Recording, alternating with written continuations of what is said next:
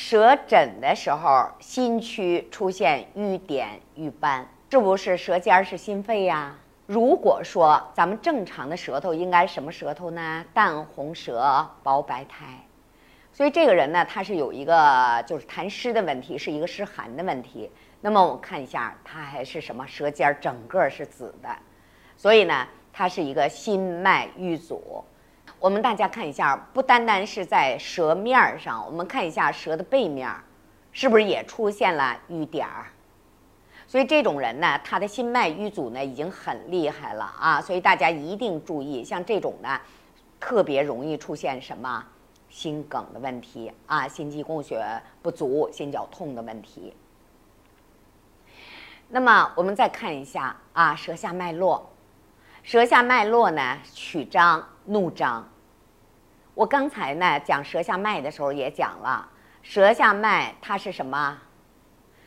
不能长度不能超过舌体的三分之一，宽度呢这个血管呢不能超过两毫米。那大家知道吗？我们的舌头啊是唯一能在外边看到的内脏，因为舌头的整个情况，它反映的就是咱们内脏的一个情况，啊。所以这个呢是一个体内严重血瘀的一个标志。那大家看一下这个舌下脉络，已经非常严重了。那如果说不赶紧的去活血化瘀的话啊，它很快就会出现什么脑中风，大的就是啊心脑血管的问题啊。我们大家再看一下下边啊这张图的三个舌头，你看一下食管。癌的淤舌啊，这是一个食管癌的淤舌。我们大家看一下，在舌尖儿的后边儿，是不是出现了一块紫瘀斑？哎，紫瘀色的一个紫色的瘀斑。那么这个位置在哪儿呢？实际上是在咱们的胸腔，胸腔实际上就是食管的位置。那么大家再看一下，这个是什么呢？第二个是心脏病的淤舌啊，看一下。他已经就是说湿寒的特别厉害了啊，所以这种人呢也是容易出问题的。肝阴线是什么呢？就是在舌头的两边儿啊，肝区的啊，舌边儿的，你看稍微靠上一点，出现了两条紫瘀色的什么线啊，宽宽的一个紫瘀色的线，这叫肝阴线。啊，后边我要讲的，一般出现肝阴线的话，是容易出现什么呢？容易出现肝癌，或者是呢内分泌系统的一些肿瘤啊。所以呢，我们一定要注意了啊！发现这种舌头，一定要活血化瘀的。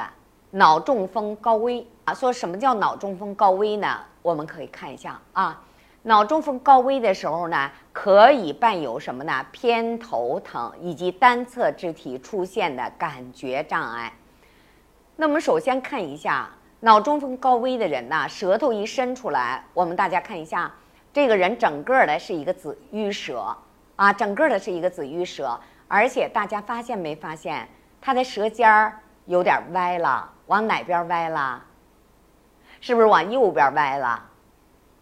啊，我们再看右边儿这张图，这是一个人的啊，这是一个人的。我们大家看一下，他在舌下脉络曲张怒张。我们大家看一下，哪一侧他脉络分主要是两边吗？我们看一下哪边淤的厉害呀？是不是右边？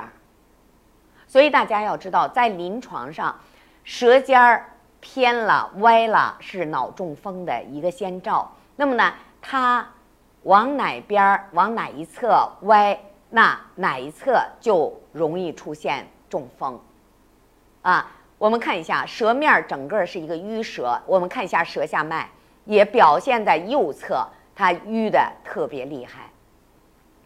同时呢，像这种人呢，他对侧的肢体他可能会有感觉酸麻胀痛啊这种感觉，所以大家一定要记住舌尖儿。